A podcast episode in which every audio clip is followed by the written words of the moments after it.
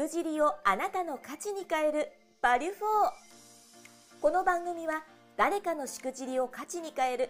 しくじり失敗にフォーカスを当てた音声チャンネルバリュフォーです。起業家2人が毎回業界問わず多様なゲスト経営者をご招待します。教科書に載らない過去のありえないしくじり体験や経験を一歩踏み出したいビジネスマンに向けて面白おかしく深掘りします。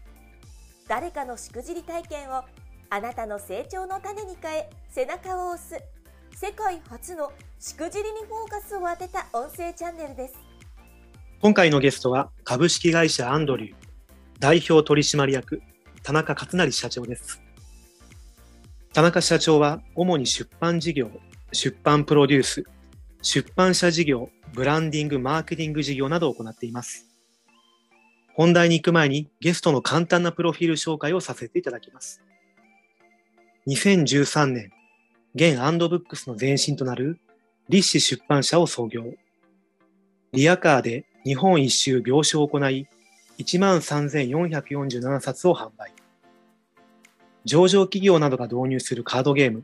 コミュニケーションカードゲームギフトの考案者でもあります。2016年、辞書成功のバイオリズム、超進化論、諦めなければ人生は必ず好転する絆出版を出版成功者500人の半生をインタビューし、全国書店でランキング1位を獲得されています。いやー、田中さん、いや、あの、ちょっとあの、田中さんとは以前からお付き合いがあるので、ちょっと今日は、かっちゃんという話で読ませてもらえればなと思いますけど、よろしいですかね？よろしくお願いします。ありがとうございます。いや、かっちゃん、あの、改めてこれ、プロフィール見ましたけども、なかなか、はい、なかなかのあの、この経歴というかですね、取り組みされてらっしゃいます、ね。濃いですね。相変わらず濃いですね。紆余曲折っていう表現がぴったりのプロフィールでしょ右手だと思いますね、この辺りは。前進んだり、後ろに行ったり。ということは、きっとじゃあ、今回のこのしくじりエピソードは、この辺の話がもしかしたらあるということで、よろしいんですかね。そうです。もう、あの、しくじりエピソードめちゃくちゃあるんですけど、あのーはい、まあ、多分ここの番組のコンセプトというか、はい、あの視聴者さんというんですかね、リスナーさんの層に合わせると、はい、えー、リアカーの旅が終わった後、経営6年目、7年目ぐらいからが、はい、あのー、まあ、本当ね、ちょっと良くなったので、ようやく、その辺のね、こう何があって、こう、良くなったのかっていうところの方が、えー、いいのかなっていうふうに思います。長い長いしくじりを続けてきたので、そっちの方がいいかなと思います。ありがとうございます。じゃあ今回どんなしくじり体験バリフォーが聞けるのか非常に楽しみにしています。じゃあ早速なんですけども、一つしくじりエピソードをいただいてもよろしいですか、はい、はい。えっとね、一番最初のしくじりは、えー、まあそもそも原点に戻るんですけど、はい。えー、僕33歳で独立したんですよ。まあそれまでは某大手警備会社で、えー、警備員を7年やって、うんと、営業を3年やって、で、いよいよ独立っていう形だったんですけど、まあ、ずっと独立心が強くてですね、いつかは独立して、成功するぞ、みたいな、っていう思いが強くて、まあ、勤務中というか、その、お仕事中もいろんな、えー、サイドビジネスにチャレンジしたりとかしてたんですけど、まあ、何も、そう、いろいろ、いろいろやってたんですよ。けど、何もうまくいかなくて。これちなみにもう33歳っていうことは、かっちゃん何年ぐらいのことですか ?2000 何年ぐらいのことですかね2009年、33歳は2009年ですね。そうそうそう。もうこの時点で子供が2人いて、そう4歳と2歳がいて、あ、えー、っとね、そうだね、4歳と2歳の子供がいて、えー、独立と。はい。いう感じにするんだけども、はい、ちょうどこの、この数、2、3年前から、僕が独立する2、3、2005年とかそのぐらいから、はい、あの、好きなことを好きなことで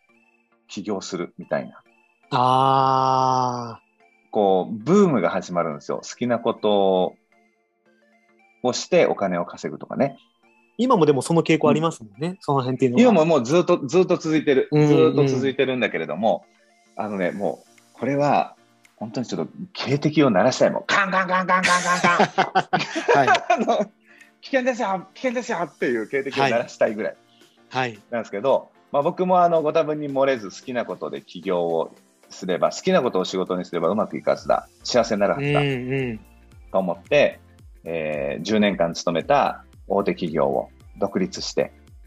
はい、えー、始めるんだけど、まあはい、今思うとなぜあれを好きなことって思ってたんだろうっていう単純にかっこいいって思ってたんだろうなっていうのがコーチング。あコーチング確かにかっこよさそうですよね。ちょっとコーチングとかコーチとかってかっこいいじゃない。で、それが好きだったかどうかというと微妙なので、だって1年前に知ってやったばっかりだから。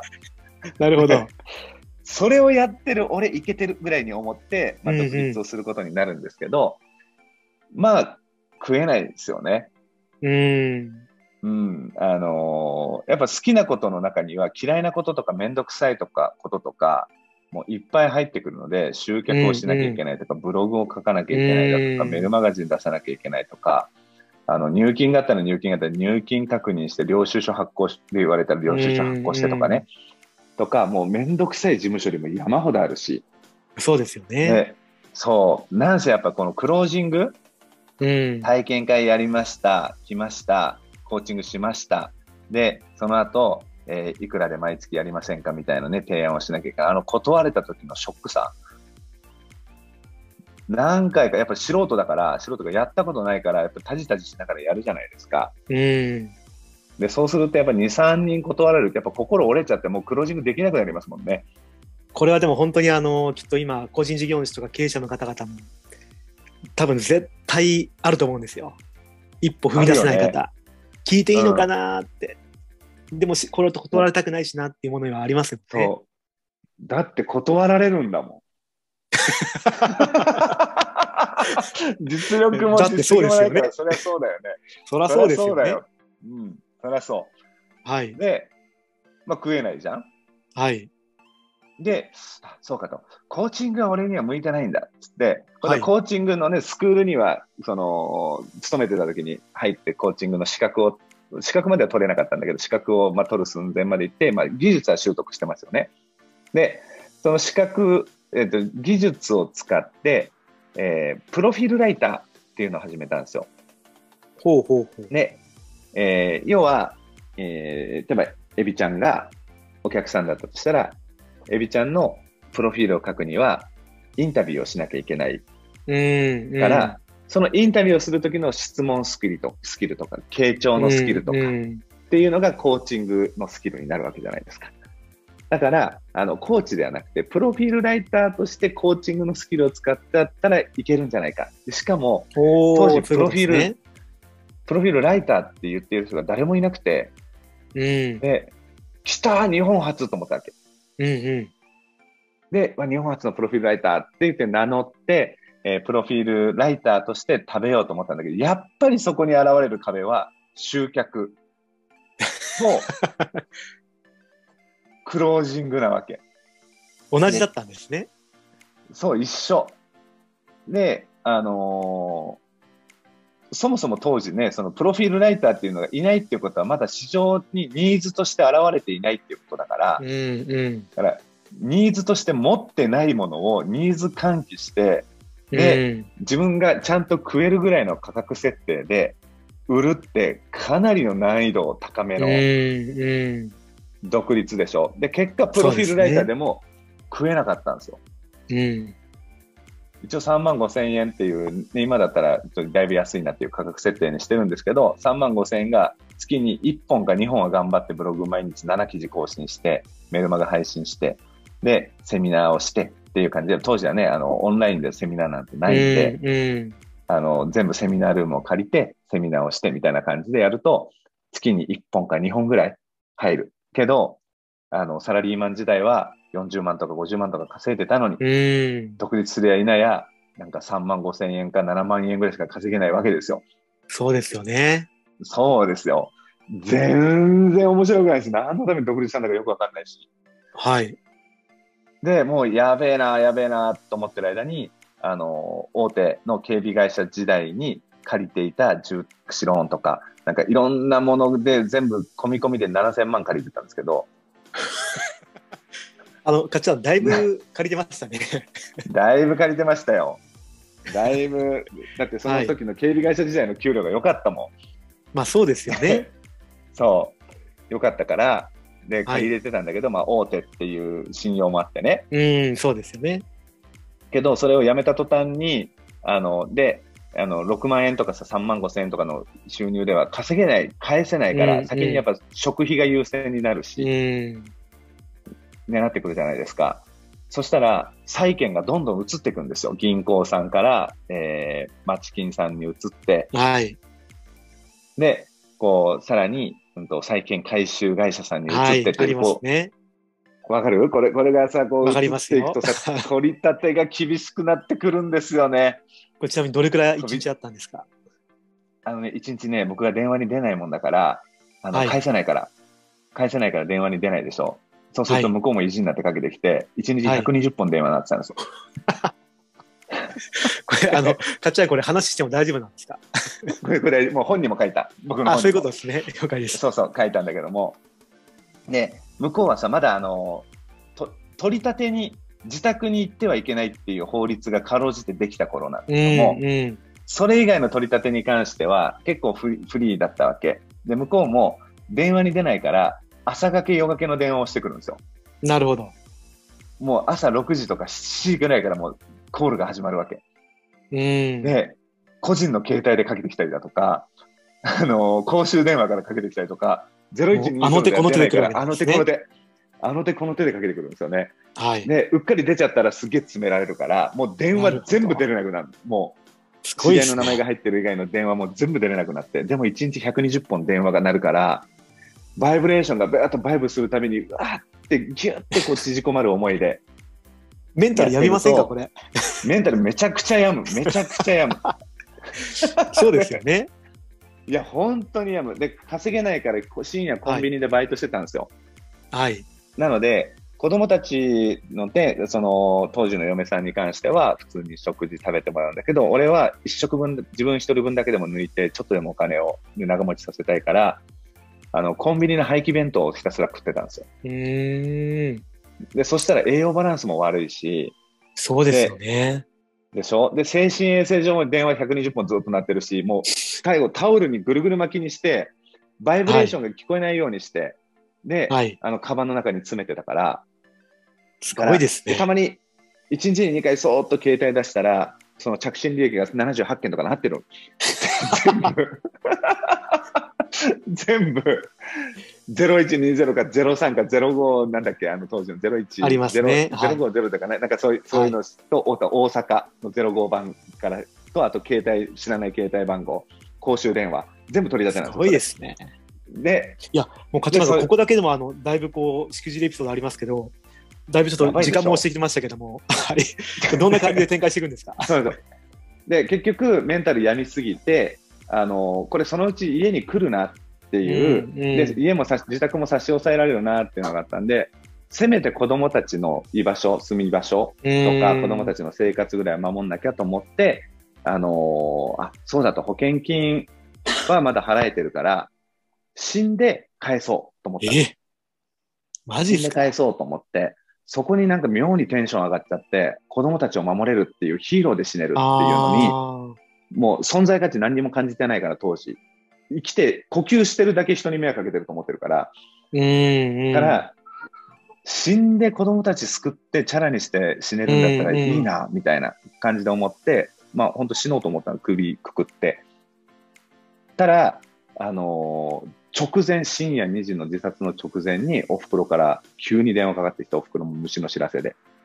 で、電話かかってきて、えー、その電話で、結果死ねなくなっちゃうんですよね。そうなんですね。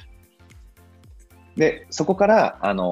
もう前に出るしかねえなっていうことになり、うん、わーって、もう一生懸命動き始めて、それまである意味本気じゃなかったっていう、あれが嫌だ、これが嫌だって言ってたんだけど、もうあれが嫌、これ嫌じゃなくて、も全部やろうって決めて、全部やり始めたら、やっぱり、あの、一生懸命やってるとこには、誰か手、救いの手を差し伸ばしてくれるもので、で、ある社長さんと巡り合ったのが、きっかけで、あの、はい、出版プロデュース会社に拾ってもらうことができて、すごいですね。で、数ヶ月後には、本田健さんとロッキーリアンさんの、えー、イベントを僕が責任者となって、えー、2000人を大成功させていくっていうので、うわ人生逆転したって思う出来事があったんですけど、はい。けど、でもそこからも2000人のイベントをね、本田健さんのイベントを大成功させた田中のかっちゃんってして、こうある程度名前は知られていったりだとか、あの僕に仕事をお願いしたいっていう人が現れてくれたりなんかして、まあ、調子に乗って2回目の独立をするんですけど、